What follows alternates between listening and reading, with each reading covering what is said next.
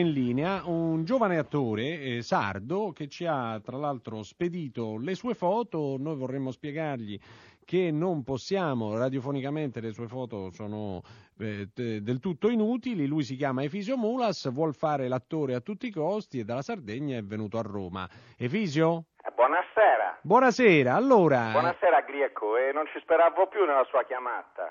Eh, lo so, ma lei, lei però è ostinato, quindi... Eh, io non mi arrendo mai di fronte a, nessuna- a nessun ostacolo, del resto eh, io sono, eh, sono arrivato dalla- dalla Sardegna per tentare di fare questa carriera e sto ricevendo anche dei, dei consensi, eh, non è che sono a- alle prime armi, insomma, eh. ecco questo volevo dirglielo. Eh, Sì, solo che sa, è un momento anche di crisi per il cinema italiano, non è facile in questo Sì, ho momento. capito, ma eh, tenere, tenere così in disparte un talento come me mi sembra veramente uno spreco, dopo che Valeria Marini, la, la- la Pamela Prati, insomma la Sardegna va di moda, parliamoci chiaro. eh. Eh, lo so, poi la Marini e la Prati però hanno, come dire, altri attributi che lei non ha. Io Eh, vedo questo- qui le sue foto, lei non ce l'ha.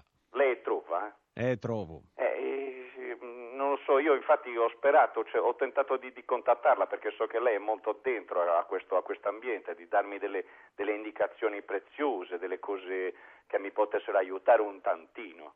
Ecco. Eh, lo so, è solo che la posso aiutare soltanto un pochino, perché Ma- fi- film che si stanno facendo pochi in, in Italia. E poi, non so, lei ha anche eh, un viso molto particolare, insomma, non, non- non- non so. Lei, lei in che genere si vede? Ma io in qualsiasi genere, Grieco, io non, non- non ho, non ho assolutamente difficoltà di, di fare nessun tipo di, di- di personaggio. Guardi, io mi sento. Guarda, cerchi di, di comprendermi, non è che voglio fare dei paragoni esagerati, ma insomma, lei ha presente De Niro. Sì. E io mi sento anche adatto a fare un- delle, delle trasformazioni fisiche, delle cose, delle cose analoghe a quelle di De Niro. Io potrei fare tranquillamente Toro Scatenato, io lo dico senza falsa modestia. eh.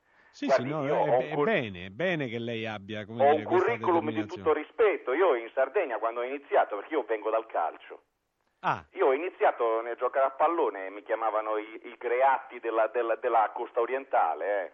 ero veramente un giocatore di, gra- di grande... e di come grande mai ha età. smesso? E ho smesso perché un giorno mi, mi sono guardato allo specchio, eravamo io e i miei sette fratelli, e mi sono guardato e ho detto, ma una faccia come me, un talento come me sprecato nei campi di calcio, ma insomma io a questo punto voglio andare a Roma a tentare di fare, di fare lo spettacolo, di fare il cinema in particolare, lei capisce greco, io sono appassionato di cinema, anzi volevo riprenderla. No, La tra figlia- l'altro io le vorrei dare un consiglio, Sì, però, mi visto che dica. appunto è bella questa sua determinazione, è bello che lei sia così affezionato alla sua faccia, però deve trovare un altro fotografo. Sì, a dice. Eh, penso Ah, di sì. Mi scusi Greco, io sono qui in una, in una- in una produzione, lei capisce, da Ah. stamattina alle 11 che sono qui, cerco di farmi ricevere perché stanno preparando un film e sto notando che c'è l'aiuto regista, un attimo solo. Eh. Sì. Eh, senta, mi volevo, Ma dove va volevo questo? sapere quando mi poteva Pa- ricevere il regista. No, senti, adesso abbiamo ancora da fare, eh? siamo Eh. ancora impegnati. Eh, ma è dalle 11 che sono Eh, qui. vabbè, aspetta un attimo. Eh, È, sicuro, non, non c'è speranza. Senti, sono dalle 11 che sei qua. Ma te ne vuoi andare?